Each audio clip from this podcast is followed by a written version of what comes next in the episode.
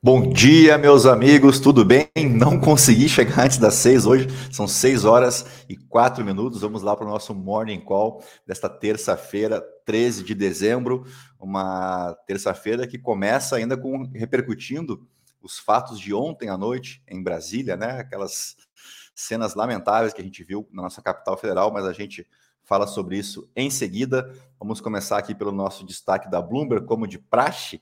Nós temos hoje a divulgação do CPI, né, o principal indicador de inflação ao consumidor nos Estados Unidos. Os futuros em Wall Street, nesse momento, operam com leves ganhos, bem próximos da estabilidade, depois de um dia de muito otimismo nos mercados norte-americanos no dia de ontem. E esse otimismo, é, muito por conta de uma previsão de que esse CPI venha em linha com as expectativas, mas muito mais do que isso. Separei aqui um trecho uh, dessa matéria de hoje da Bloomberg. Uh, a projeção, então, dos economistas de uma expansão de 7,3% no índice de preço ao consumidor uh, na leitura de novembro, né, que é a que sai hoje. E se essa expectativa se concretizar, seria a leitura mais baixa em 11 meses e a quinta queda consecutiva, acho que aqui talvez o ponto mais importante, né? Indica de fato uma quinta queda consecutiva, ou seja, que as medidas tomadas, a política monetária uh, planejada aí pelo Federal Reserve, ela começa a mostrar uh, algum sinal de melhora para a economia norte-americana, ainda que a taxa fique muito longe da meta. A gente não cansa de lembrar que a meta de inflação nos Estados Unidos é de 2%, né? Está aqui, né? Muito acima da meta do Federal Reserve, que é de 2%, mas uh, pode justificar, então, uma, uma desaceleração no ritmo do aperto monetário, que é o que todos esperam, né, aguardam para amanhã uma decisão interrompendo aquela sequência de quatro altas de 75 pontos base. Amanhã a, essa alta deve ser mais amena em 50 pontos base. Um detalhe curioso que eu trouxe para vocês aqui também da Bloomberg é que o índice VIX, né, o índice que mede a volatilidade, ou índice do medo, como algumas pessoas uh, chamam aqui do Brasil, mas eu prefiro chamar de índice de volatilidade, uh, mostrou um movimento interessante aqui, porque ontem o S&P 500 subiu de forma acentuada até, né? E o índice VIX também. Uh, então, um, um, observador aqui ouvido pela Bloomberg, ele atribui, claro, né, a, a, aos eventos de volatilidade ao longo da semana, como, por exemplo, o CPI. Temos ainda as decisões do Banco Central Europeu na quinta-feira e a decisão do Fed amanhã. Então, um acúmulo de eventos uh, na mesma semana pode justificar esse movimento atípico uh, no mercado norte-americano. Lembrando que o S&P 500 ele conseguiu se manter naquela região ali da, da sua média móvel de 100 dias, né, na região dos 3.900 pontos. E nós temos ainda vencimento de opções uh, na sexta-feira no mercado norte-americano, um vencimento de, olha o tamanho do volume, né? 3 trilhões de dólares. Uh, e aqui está o que eu vinha falando com vocês aqui, esse movimento aqui que causou estranheza ontem, né? Uh, o, não apenas o, o índice VIX, muito comum acontecer. Uh, a gente pode fazer a leitura, então, de acordo com os analistas aqui ouvidos pela Bloomberg, que isso se deve, então, a vários eventos ocorrendo uh, na mesma semana. Vamos ver como é que será o comportamento no dia de hoje, se isso se mantém ou não. Uh, e claro que a gente tem que falar de Brasil, né? A gente teve uma madrugada muito preocupante em Brasília. Bolsonaristas ateiam fogo em veículos e tentam invadir sede da Polícia Federal em Brasília. Polícia cerca hotel de Lula.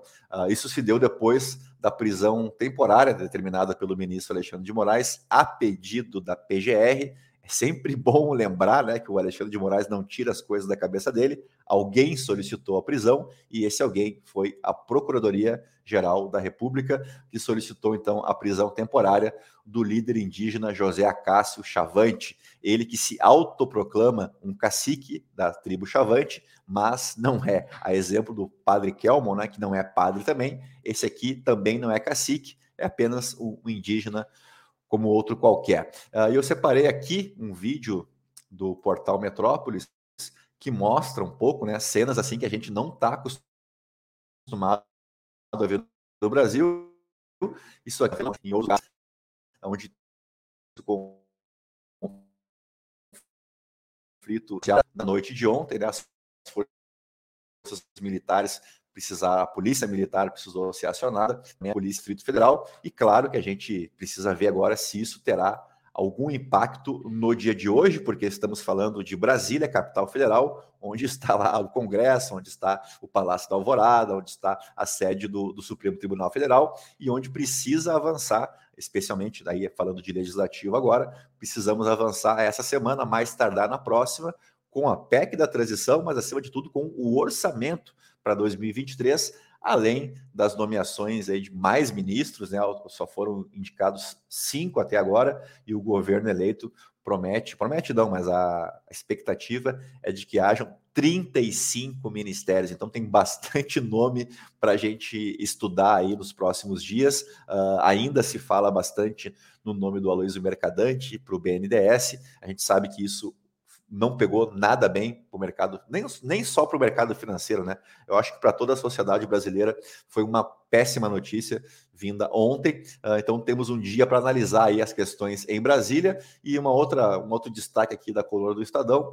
Centrão diz que PEC não tem votos na Câmara e endurece negociação com o PT. A gente lembra que precisa de 308 votos, né? Tá aqui, ó. São necessários 308 votos, porque são dois terços para aprovação. Tem muita insatisfação por parte dos partidos que compõem o chamado Centrão, porque tem, uh, a partir de amanhã, a continuidade uh, da votação da decisão do STF sobre o orçamento secreto. Então, é mais uma luta aí né, entre os poderes uh, nesta reta final de ano. Claro que a gente seguirá acompanhando tudo isso não apenas aqui no nosso espaço no YouTube, no Spotify, mas especialmente no nosso canal lá no Telegram, o canal da Central do Investidor.